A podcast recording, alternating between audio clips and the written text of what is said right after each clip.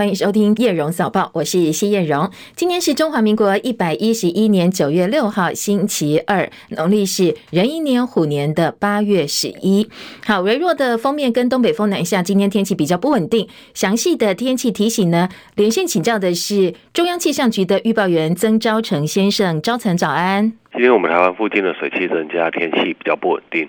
而且会有一股北风下来，影响到台湾。目前迎风面的基隆北海岸的雨势也是已经不小了。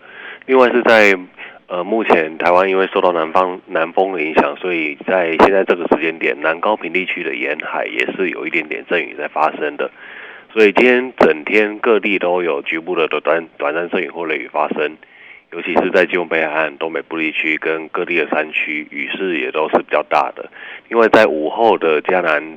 云嘉南的近山区，还有呃平地地区也会有比较大的午后雷阵雨。在气温的方面，因为今天的云量比较多，所以最高温预测会在三十到三十三度左右，比昨天是稍微有点下降的。低温大概是在二十六到二十七度左右。那请教造成类似天气，今明两天维持下去，那到中秋节赏月的天气会不会受到影响呢？嗯赏月的天气，如果是在礼拜五、礼拜六的天气来说，以目前是可能是晴朗的机会是比较大的，因为在礼拜四过后，我们台湾又会转干。嗯哼，东西部都一样吗？北部可能会有一些云啊，但是在东南部地区是会蛮稳定的。好，谢谢招成提醒，也提供给大家参考啊。原则上呢，中秋节赏月应该是没有问题的，特别是呃在南部地区哦，会相对更加的晴朗稳定。那今天的紫外线各地都是橘色高亮级，花莲、台东、屏东、连江、金门跟澎湖是达到红色警戒的过量级，所以外出哦要特别留意。今天凌晨到清晨。最新的火警消息：新北泸州仁爱街上的联动式铁皮工厂，在今天凌晨两点多发生大火。当地消防局接到多通的报案电话，随后出动大批人车前往现场抢救。消防人员抵达现场的时候，工厂已经全面燃烧，而且波及到邻近工厂。那起火现场是一栋联动式的铁皮工厂，现在知道至少有十间工厂受到影响，呃，烧毁了。现在大火延烧超过四个多小时，幸好没有人员受困伤亡。不过呢，还在持续的灌救抢救当中。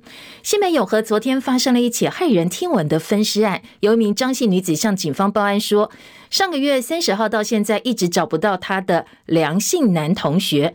警方按照提供的资料到永和志光街的民宅，结果发现这位梁姓男子呢陈尸在卧室，而且被人大卸八块，只剩下身躯跟左脚，头颅是找不到的。不排除呢当事人已经死亡三到五天。死者五十四岁，跟他同住大他十岁的哥哥一起住哦，但是现在哥哥找不到人。邻居表示，死者七十三岁的哥哥。呃，曾经问过邻居，垃圾车清运的时间。警方调阅监视画面之后，发现死者大哥八月三十一号晚上从公寓里头走出来，拖着一纸红色行李箱，还有很多个包包，怀疑他可能设有重嫌，现在是被列为关系人，全力寻找。而这个消息一出来，在当地永和地区人心惶惶，因为呢，这已经是四年来第三起的分尸案。警方除了要积极抓凶手之外，也要严防模仿效应发生。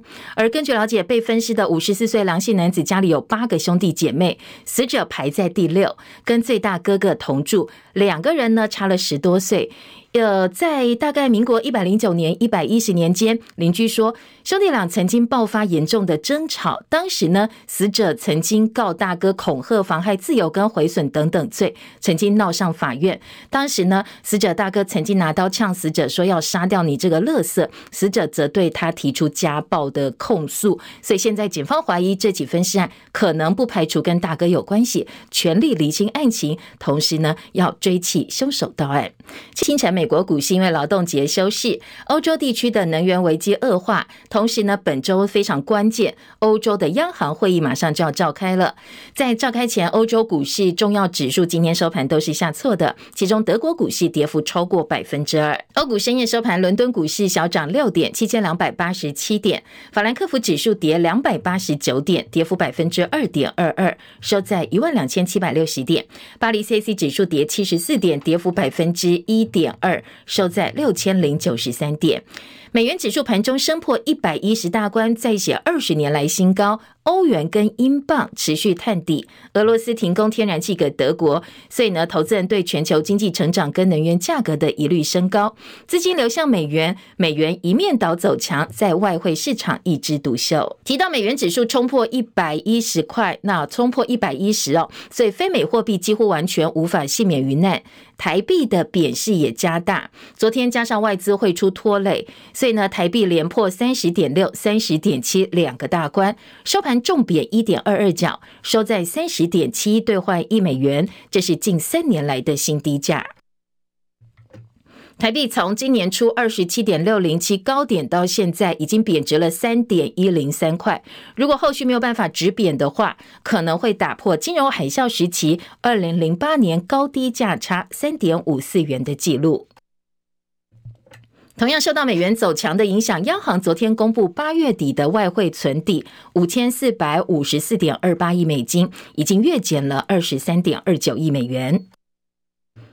美股四大指数上周五齐杀，台股中秋连假前买盘观望气氛浓厚。昨天加权股价指数量缩震荡，一万四千七百点得而复失，收盘的时候小跌十一点，收在一万四千六百六十一点，成交量一千八百九十九点六三亿，而三大法人还是站在卖方哦，卖超了四十二点二七亿元。石油输出国家组织跟伙伴国 OPC Plus 今天开了部长会议，决定十月每天的总产量要减少十万桶，所以产量回降到八月时的水准。因应全球经济疲软，可能会导致石油的需求趋缓，所以油价呢，今天在国际盘盘中大幅回升，超过百分之三。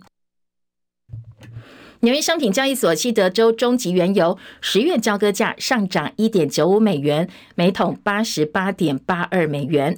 伦敦北海布伦特原油十一月交割价攀升二点七二美元，每桶九十五点七四美元。现在产油国家减产决议进呢，其实让市场有点意外，因为沙地阿拉伯先前才以美国总统拜登的要求，把九月产量提高十万桶，十月马上又降回原来的水准。先前美国还强力要求 OPEC Plus 增产，要来抑制油价飙涨，没想到现在必须要担心的是全球经济走下坡，所以需求会趋缓。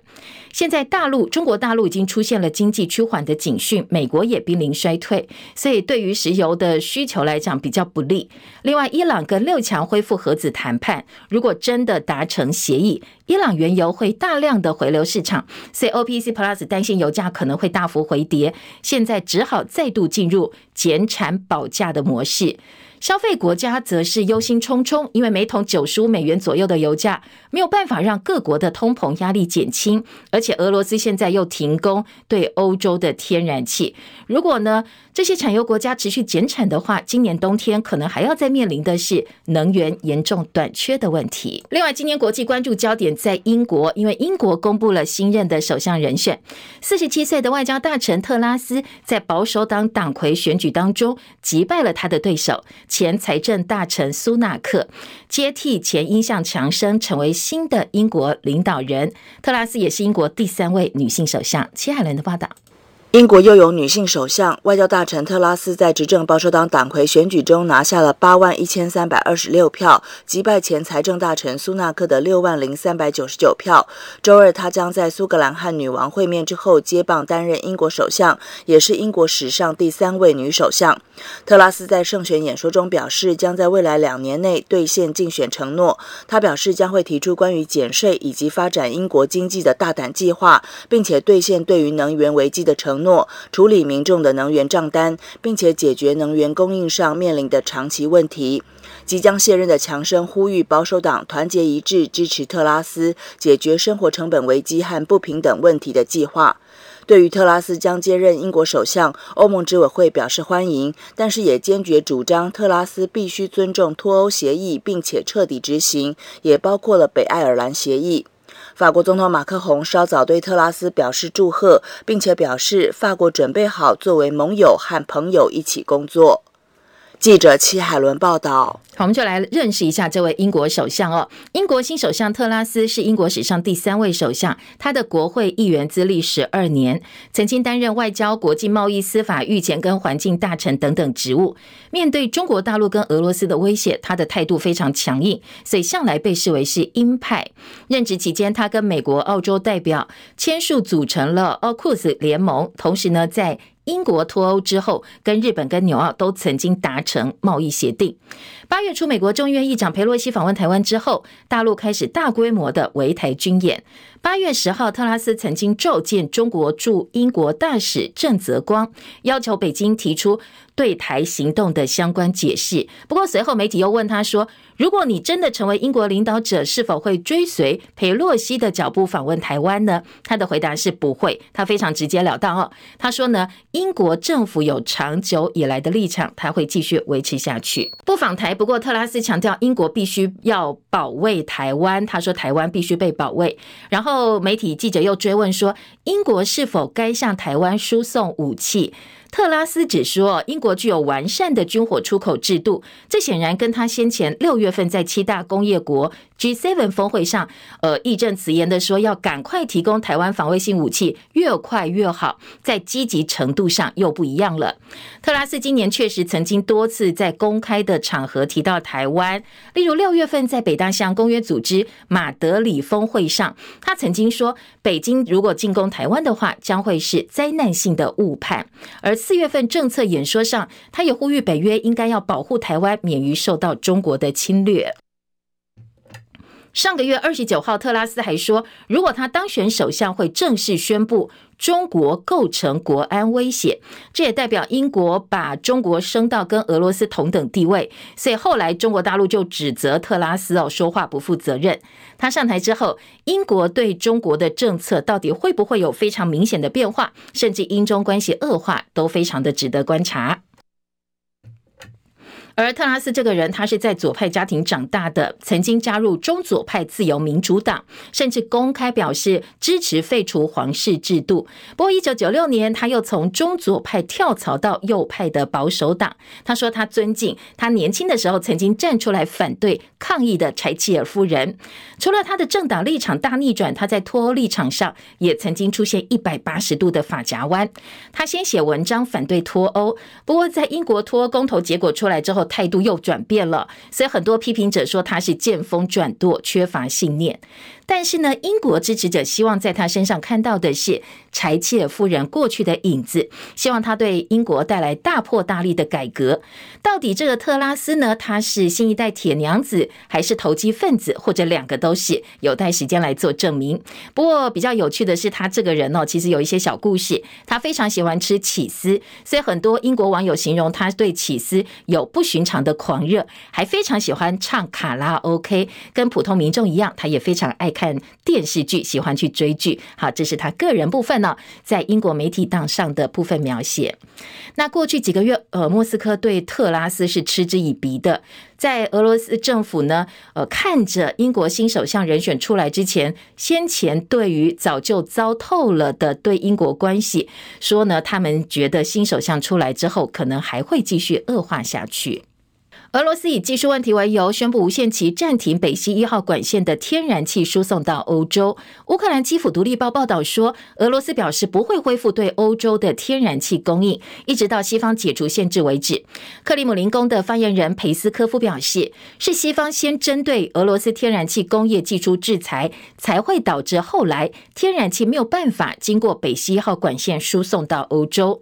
另外，俄罗斯表示，为了回应美国的制裁名单，现在俄罗斯又把二十五个美国公民列入黑名单了，其中也包括非常有名的好莱坞演员班史提勒以及西恩潘在内。哈萨克外交部宣布，大陆国家主席习近平九月十四号即将到访，跟哈萨克总统托卡耶夫见面。这是习近平从新冠疫情爆发到现在第一次出国访问。北京当局还没有证实他的出访行程。哈萨克跟东边邻国中国的关系非常的密切，不但提供矿物、金属跟能源给中国大陆，而且呢，在中欧之间常常会转运一些货物。菲律宾驻美国大使罗曼德斯接受日本媒体专访时，他透露，如果未来台海发生冲突的话，在攸关国家安全的情况之下，菲律宾会让美军使用他们的军事基地。不过，他也强调，菲律宾现在正在跟美国协商，讨论到要不要增加美军现在驻扎在菲律宾军事基地的数量。那如果如果真的台海发生冲突的话，他说希望能够透过对话来缓解紧张的局面，大家一起想办法解决所有的问题。大陆四川的甘孜州泸定县昨天中午十二点五十二分发生了一起规模六点八的强震。大陆央视的报道说，现在伤亡持续攀升，目前掌握至少四十六人死亡，十六人失踪，数十人受伤，部分道路、通讯、水电中断，救援工作还在持续进行当中。现在大陆当局启动二级的应急响应，而且六点八地震发生之后，后续在一个小时之内就发生了七次的余震。美联社说，四川位在青藏高原的边缘，地处在板块交界，所以常常会发生地震。当地今年六月发生两次地震，造成至少四个人死亡。讲到四川，今年真的是多事之秋，从夏天到现在接连遭遇高温、限电、疫情等等的事件，现在又是。强震，所以很多人说四川真的是祸不单行。另外呢，因为成都封城四天之后又宣布延长三天，所以昨天周五发生强震之后，很多网友就在讨论哦，这个时候往外跑算不算违反封控规定？不过也有很多人说这是刻意污名化中国大陆，因为当然逃生为优先哦，没有这么多的考量。国内的政治话题，继《镜周刊》报道，国民党桃园市长参选人张善政申请农委会经费五千七百万的研究报告，被爆料说。说是抄袭之后，自由时报昨天又追打说他们接到情资。其中，二零零九年经费大概一千七百万的报告当中，有六十多页的子报告，疑似是复制贴上国家通讯传播委员会 NCC 二零零六年委托工研院执行的报告。那张善政昨天接受中广新闻网千秋万世节目专访的时候，特别强调，这个不是抄袭，也不是剽窃，而是合理使用，按照著作权法规定，它的引用是完全合法的。这个计划的。目标就是要报道引进一些国内外的呃农业电子化新知。那 NCC 有一份报告刚好是跟这个题目有关系，所以我们就去引用。但是我要特别强调，这不是抄袭。著作权法的第五十条、第五十二条，有兴趣的朋友可以看一下。我们这个引诱引用是完全合法的。呃，我们没有回避说这个资料是来自于哪里，我们把那份报告的名称有详细列出来了。张善政也强调他自己光明磊落，反批农委会。如果有疑虑的话，你当初为什么要通过验收？也希望民进党不要浊是今非。我光明磊落哈，农委会如果觉得这个案子当时呃不应该验收的话，他应该先回去检讨当年在苏家全主委时代这个计划为什么可以通过当时的验收。当时的验收也是有很多农委会找的客观的学者专家经过审查以后通过的，所以我希望民进党不要浊视经费。农委会也做了回应哦。发言人陈淑荣说，结案报告是否涉及违约，农委会还在厘清当中。报告只复制 NCC 部分的内容，这部分呢，接下来农委会会一并的审阅。前新竹市长林志坚的论文抄袭案重创民进党选情，接着呢，绿营接二连三反咬蓝营选将。论文也涉嫌抄袭，继张善政跟谢国梁之后，民进党团昨天指的是新竹市长参选人林根仁的硕士论文也有问题。对此，国民党主席朱立伦痛斥这种泼脏水的行为很 low，而林根仁本人也回击炮轰绿营是透透过这个泼脏水来转移陈时中偷窥广告的焦点。昨天早上，民进党先开记者会指控林根仁他在阳明交大硕士论文涉嫌抄袭，而且说抄。抄的是政府的报告，立委林静怡酸说：“你是寄生市政府来拿学位的吗？议员的身份，他可以拿到这些不公开的政府资料，所以学校这边的学术审查不太容易透过一般学术论文的检索方式去查到他是怎么抄的。哦，教授这边其实我相信，教授这边倒也很困难去完全比对这一些可能教授也拿不到的这个市政府的资料。那身为一个议员。”你的论文几乎全部都抄市政府报告，你是寄生在市政府来拿学位的吧？林根源也做了回应，他说他的硕士论文引用资料通通都是政府的公开资料，而且有注明出处哦，绝对不是抄袭。我所引用的资料都是政府的公开资讯，而且都有注明的出处，并未抄袭。针对我的论文有录六处输了引注，是我的失误，我会细心的检讨。我会自己主动送交阳明交通大学学伦会调查。并且请全程出席说明，请民进党不要转移台北陈时中脱轨广告的焦点。以及拯救沈惠虹低密的险情。阳明交大则表示，现在没有接到任何的检举资料。如果找到检举资料，接到检举资料的话，会依照规定启动相关程序，一百二十天之内会完成调查报告。而民进党基隆市长参选人蔡适应的博士论文，现在也被质疑抄袭。国民党立委费鸿泰说，蔡适应的论文有二十五处文献探讨，没有注明出处，已经不是疏忽了，而是故意。而国民党。立院党团则表示，现在台北大学已经受理检举，希望学伦会赶快在十一月二十六号投票之前呢，做出审查结论。但是台北大学说，按照规定召开审定委员会之后，三个月之内会有结果。但是从接到检举到开会的时间是没有规范的，因为个案情况不一样，还要看个案的内容来决定。所以外界研判哦，台北大学这样讲，代表的是结果可能要到选后才见分晓。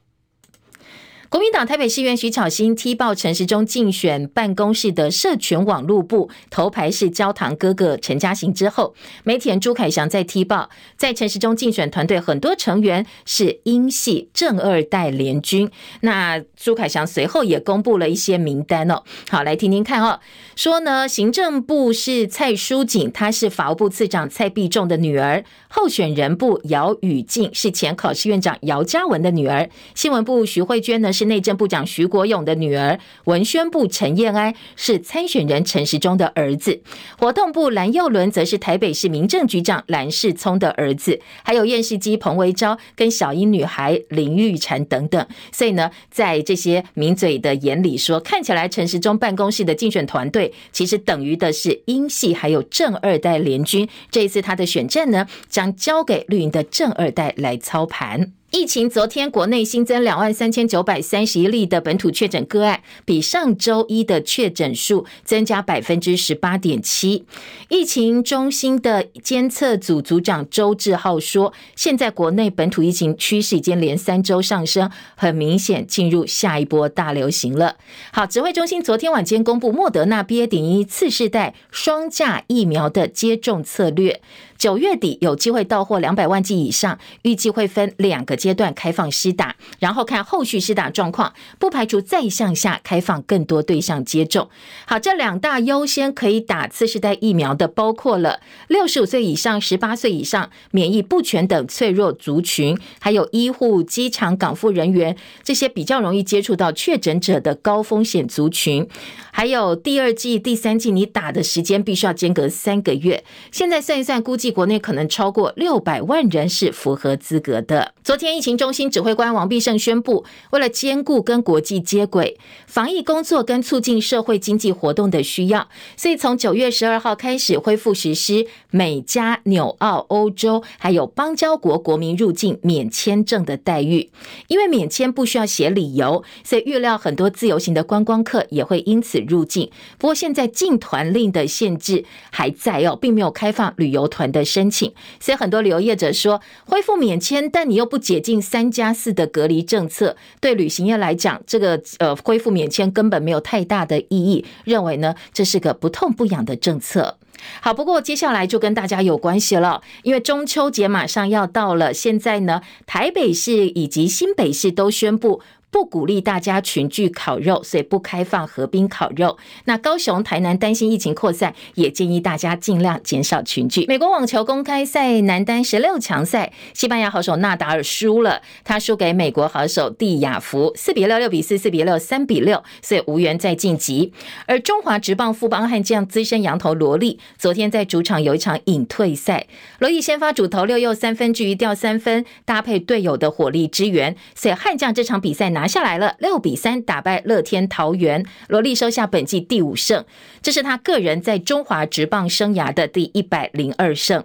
现场一万零两百三十九位球迷见证之下。罗力拿下单场 MVP，而且呢，光荣隐退。罗力在新庄主场举办隐退赛，向球迷说再见，十年的中职生涯画下句点。三十九号背号跟着退休。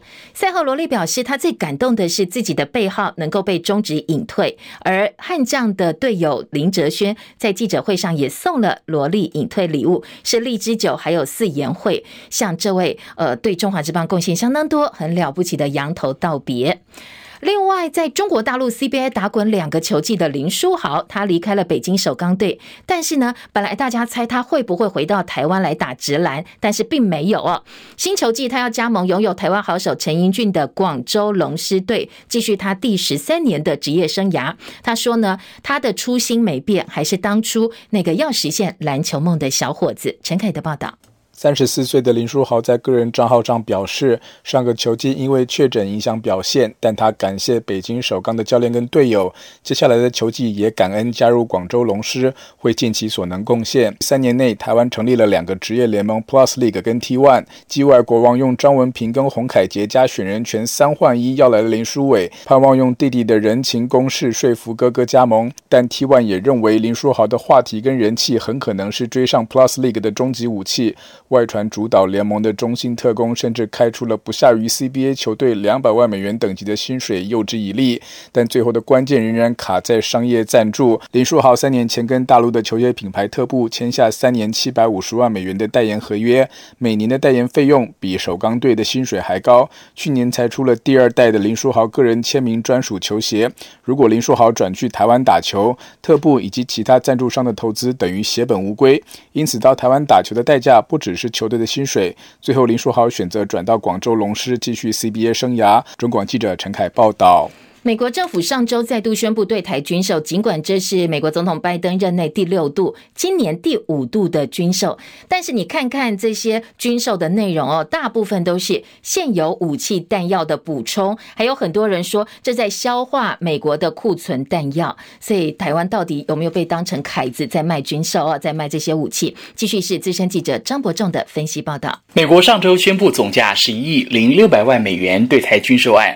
这是拜登政府任内第六度对台军售，其中外界难以一窥真貌的所谓监视雷达合约就占了超过一半的比重，其他两项则都属于我空军 F 十六战机既有弹药的补充，而更令人无法安心的还包括上周已经送进立院的新年度国防预算书，证实我国向美国下单已久的 MQ 九 B 海上卫士无人机、暗置鱼叉飞弹和单兵西行式刺针飞弹。都遭俄乌战事，美方对乌克兰优先援助而必须延宕。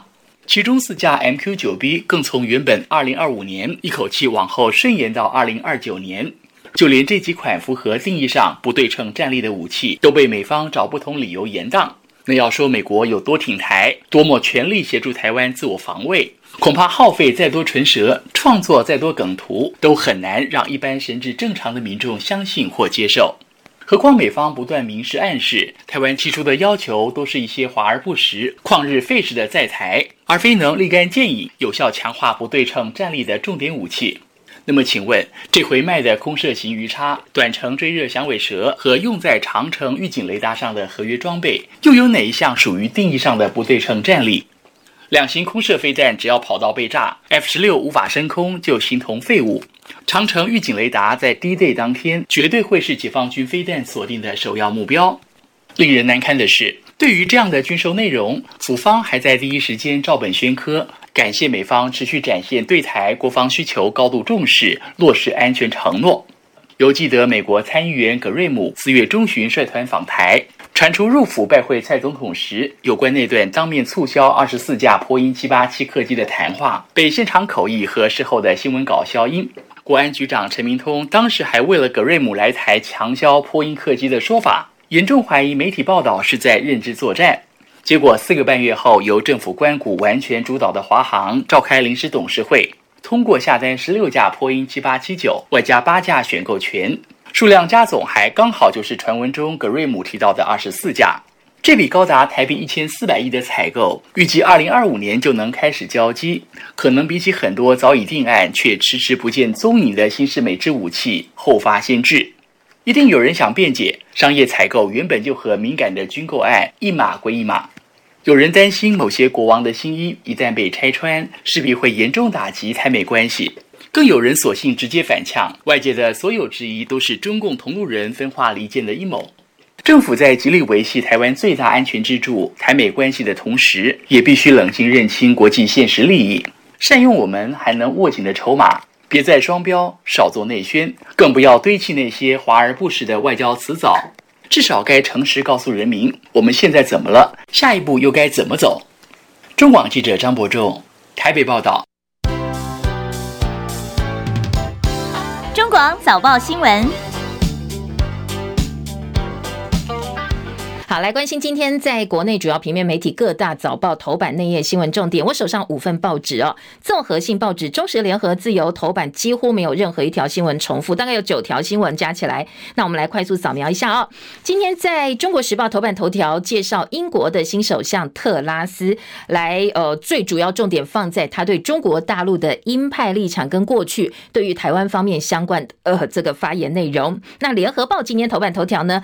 重点是放在国内疫情，特别是马上中秋连假要到了，双北已经规定河滨不能够烤肉。其实今天自由时报在内页说，台南、高雄已经规定，现阶段规定就是不能够烤肉的，所以提醒大家要注意。还有在打疫苗部分，次世代疫苗优先施打族群，大概九月呃后半段就可以开始打了。今天在早报部分呢，中时、自由头版也都有小开框的报道。工商时报头版头条，美元指数。升破一百一十，经济放在头版下半版面。经济的头版头条是外资落跑，前八个月净汇出五千亿。工商时报也看到，那自由时报今天头版中间版面关心的是台币，说台币写下近三年来新低了。除了头版头条之外，今天早报头版重点还包括，呃，刚才有提到次世代疫苗的开打，这次打的是 BA. 点一，不是 BA. 点五的这个疫苗哦。另外，中时自由下半版面还包括了，呃，刚才提。到菲律宾的驻美大使表示，过去呢，菲律宾在两岸当中立场都是相对呃保持中立或者是表面中立，但现在他已经讲了，如果说两岸真的开打的话。美军是可以到菲律宾的基地去哦，是可以使用的。今天《中国时报》放在头版做报道，自由另外还有永和分尸案，以及呢，呃，中华职棒羊头萝莉的隐退赛，在头版都看到了。联合报今天有一个专题，还蛮值得大家注意的是。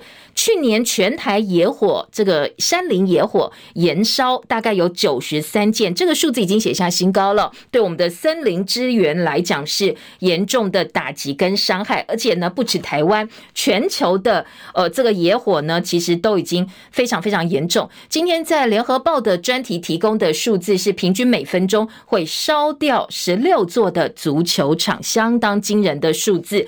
呃，究其源头，当然还是我们自己自作孽啊，跟人类呃这个自食恶果有关系。气候变迁啦，只要一旦遇到高温大旱，很容易一点点星火就可以燃烧整个山林啊。这是联合报今年利用头版下半版面内页整个版面提醒大家注意的一个专题报道。继续就回头来听听看早报头版内页的新闻焦点，特拉斯今天中时的头版头条说他要出任英国首相了。对华鹰派外交大臣当选保守党党魁，曾经建议协助武装台湾来应付中国大陆的入侵。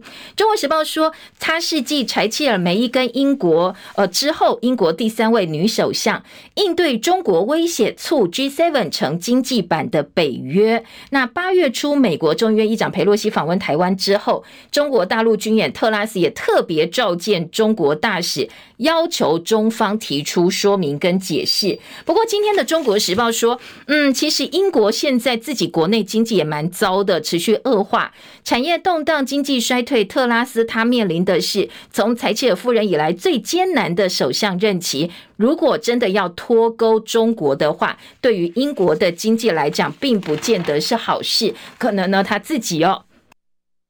也要想清楚。好，另外在联合报的头版头条则是表示说，特拉斯胜选。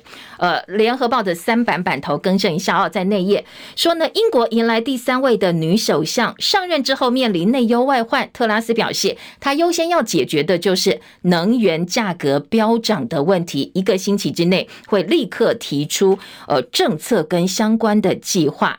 好，在英国呢，已经有很多劳工罢工威胁了，所以他所属的保守党表示，如果他没有办法兑现承诺的话，英国的民意是会推翻这样的领导者者的。联合报今天对特拉斯有相当多介绍哦，包括说他是脱立场反反复复啦，所以在英国国内被批变色龙，支持英国人上战场被官员打枪之后，他又改口说，呃，我不鼓励大家去战场。他的牛津导师表示，他的信念转眼就改变。曾经跟他共事的自民党牛津市市议员佛赛特表示说呢，这个特拉斯意志坚定，坚持己见，但是你不知道他真正相信的是什么。因为他立场强硬，但是是做给不同的观众看。他最明显特色是改变立场的能力。一转眼，本来的坚定信念要信念又换成另外一个了。呃，今天在联合报另外切了一个小方块，说他对中国大陆的立场是强硬的，但是也呼吁西方能够帮助台湾自我防卫。好，这几几个标题跟内容呢，其实呃各个报纸都看得到哦。有兴趣可以找来呃研究一下这位英国的新任领导者。联合报今天头版头条是关于双北河滨不能够烤肉的政策。联合报大标题：双北近中秋河滨烤肉，疫情升温，高雄、台南呼吁减少群聚。如果你没有打完整疫苗的长辈跟幼儿，千万不要参加这种烤肉的群聚。担心北部疫情扩散，南部现在也很紧绷，因为中秋节之后被认为是疫情的洪峰高峰才要开始，现在病房呢已经开始准备了。而在自由时报说，双北南高公园通通都禁中秋烤肉。台中比照往年开放两个地方，桃园虎头山公园的烤肉区是常态性开放。今天联合报说，呃，这个台南高雄不鼓励，但是自由时报说，本来台南高雄的公园绿地就是禁止烤肉的，所以一样哦，通通不能够烤肉。而内页次世代疫苗以及疫情的部分呢，自由另外点出，昨天出现首例北部四十多岁男重复。不感染 BA. 点四，而 BA. 点五新增五十例，通通都是无症状或轻症。重复感染越来越多了，从七月到现在累计四千四百一十四例。千万不要相信自己有无敌星星哦，还是要做好防疫的工作。好，四十多岁女性快筛阳性，第二天就宣告不治。所以尽管很多是轻症或无症状，还是不能够掉以轻心。在今天的联合报说，联合报的二版次世代疫苗长者优先两阶段开放，首批对象免疫力低者开放十二岁到十七岁可以打 Novavax 的疫苗。还有在我们买次世代疫苗部分，昨天民众党团也呼应，呃，这个资深媒体人赵少康的提醒说，赶快去买哦，针对 BA. 点五的次世代疫苗。美欧等九月十二号开始入境免签，旅行业说这没有意义，已经有上万人因为染疫死亡了。昨天蓝英希望陈时中跟蔡英文能够对此道歉。今年的儿童重症累计两百零一例，那重复感染 BA. 点四染疫之后保护力减，所以 Miss C 占一百二十六人最多。好，这是在个案的部分。好，在政治话题呢，跟疫情有关的，今天中国时报三版说性骚扰当有趣，蓝云酸陈时中像跳梁小丑一样。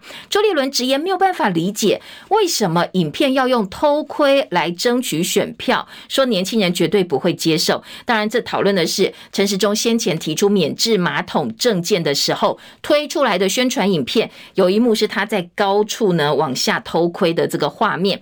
昨天蓝营批哦，呃，这根本就是跳梁小丑，把性骚扰当有趣。下半版面呢，今天呃，中国时报包括说已经破万人染疫死亡，赵少康推出午后两点钟的歌曲安慰亡魂，蓝营叫陈时中道歉。萨卡都大乱斗，偷窥失言让陈时中的中间选民。流失。陈时中昨天则反批蓝营说，只会责备，不会让任何人当选。黄珊珊昨天也是呃这个众矢之的，因为呢，他昨天说当选要拆一兵嘛，哦，那蒋万安回击说，本来就有这政策，你现在又拿出来当你的政策在讲。而在陈时中部分呢，说这次柯文哲过去的规划，如果还不错的话，我们会继续延续下去。那吴思瑶点名黄珊珊已经彻底柯文哲化了，预拆迁预算议会早就编了，所以昨天蓝营议员也说这是割到尾，并没有提出新的一个想法跟说法。选战焦点，宜兰同乡总会理事长挺林佳龙，因为在前天晚上嘛，哦，在这一场呃这个造势大会上相关的聚会上，本来呃嘉义同乡会在现场呢，要这个林佳龙支持者高喊动算，嘉义同乡会就阻止说不能够在这个场合挡动算。人家说，哎，难道本来挺林佳龙的，现在被侯友谊挖角过去了吗？昨天嘉义同乡会的会长说没有啦，我还是挺林佳龙，出来做了澄清。自由时报的头版。版头条说，以议员职权抄市府报告，绿营踢爆国民党新竹市长参选人林耕仁的论文抄袭。民进党团说，林耕仁的硕士论文六成以上复制贴上，而林根仁强调没有抄哦，已经跟学校提交资料了，也强调说，如果要开学轮会的话，他一定会亲自到现场说明。好，这个是今天呃在早报哦，自由时报放在头版头条的重点。自由今天三版整个版面来打林。跟人的硕士论文说，三大手法复制贴上，好像大学生灌水的期末报告。大规模抄市府报告图表也贴，六个地方没有标明来源，十二处错误引用。但是林根人的说法又说是我通通用的都是政府的公开资料，而且我都有引述，部分地方没有引述，我道歉。但是呢，说希望哦，学伦会能够秉持公正客观，还给他清白。国民党当然是力挺林根人，说这个是泼脏水，真的很 low。好，自由大作林根人，但是呢，今天在其他报纸还有其他候选人的呃一些被指控的抄袭。案，那联合报则是呃把林根仁自行调查放在三版版头，说呢呃校方要先确定这个案子是否成立，但是蓝英挺林根仁说，你看他跟林志坚就不一样，他愿意说明哦，而且他坦荡荡是负责任的态度。联合报记者林和明说，抓抄袭现在变泥巴战，诚实面对才是上策。蓝英力挺林根仁，那林根仁自己也愿意，包括张善政，包括林根仁跟过去呃这个林志坚。比较不一样的是，他们都愿意为自己的呃这个论文提出，在第一时间又愿意来呃强调跟说明哦，而且呢，张善政第一时间就说，万一有百密一疏，也代表团队跟农委会道歉。林耕仁表示，他论文可能写得不好，但是已经把所有的资料都准备好了，愿意接受调查跟检验。所以联合报的看法是，问题出在态度，诚实才是最好的上策。而在蔡适应部分呢，基隆市的民进党提名人蔡适应论文也被国民党说是抄的。蓝营希望在大选前选举投票之前能够把真相厘清，但是从时程上来看，不见得可以这样呃这么如意。中时今天二版是张善政说合法引用资讯，张善政叫农委会不要左是今非，你当初就让我过，那现在又说我有问题，你应该要自己来厘清哦，检讨自己，你当年就不应该收验收这个案子。好，这是呃各个报纸啊，针对论文案不同角度的报道，也提供给大家来参考。另外，在中时今天那页的四版是中天电视台告曹兴诚妨害名誉，求偿五亿。因为联电的前董事长曹兴诚在记者会上公开辱骂中天新闻，跟记者又不回答问题，不回答问题没问题哦，这个没有司法的问题。但是呢，你辱骂有没有涉嫌到妨害名誉就有问题了。所以中天对呃这个曹新成提起了妨害名誉的刑事告诉，另外也要求民事赔偿，求偿五亿元。说未来法官如果判赔的话，我通通捐给公益使用。好，当然曹新成也不是呃这个省油的灯哦，所以曹新成也发声明说。媒体告个人非常的荒唐，说这个叫诬告。如果说呃这个败诉之后，他会提出反告，叫中天赔他五十亿，要捐出来加强国防之用。好，这是今天呃在中国时报的报道。今天中国时报记者还说，以诽谤人要负的是刑事责任哦，不是只有呃民事责任而已。嗯，《中国时报》。再来听到的是还有其他的跟两岸有关、跟政治有关的话题。呃，在今天，《联合报》《联合报》说，我们又侦获共机的无人机闯我们的西南空域，首部公布 BZK 零零七机型，而且标示航机。在总统府部分强调，无人机到人家家里哦，就是窜访。这是老共的无人机接连侵扰金门外岛之际，国防部公布逾越海峡中线跟延伸线进入西南空域的共机。共机有一架这个无人机罕见的被我们所侦获，那并没有深入，就回到防空识别区之外。对此呢，昨天黄崇彦接受媒体访问时，总统府的副秘书长他说：“这就是典型的灰色冲突的做法，没有明确意图，但是不断不断在测试你的底线，造成紧张。”他说：“老是用无人机到人家家里，这个就叫窜访。那其他呢？可能嗯，大家会有不同的一个解读，好奇怪哦。那对于中共军演呢？呃，他形容说是。”有一个奇怪邻居，我们要记得把门关紧，要把警报设好。好，这是今天联合报的报道。咦，再来听到是财经报纸好了，财经报纸今天在《工商时报》头版头条说，欧洲断气危机压扁欧元，美元指数升破一百一十，刷新二十年来新高。美元大发威，欧元、英镑、日元、韩元通通被打趴。那在打趴的部分，当然不止呃这个二十年来新高美元指数碰触之后的这些欧呃美非美货币，台币也是非美货币哦。所以今天在自由时报头版二题就说，台币重贬，昨天收在三十点七兑换一美元，近三年来新低。预期美国会加快升息的步调，所以美元强势应该还有机会，搞不好月底哦，我们就会破三十一块钱了。这是各个报纸的一个研判跟猜测。而在呃今天的经济日报说，其实呃欧洲经理人对于未来的前景是不看好的，说接下来可能还会变得更糟糕。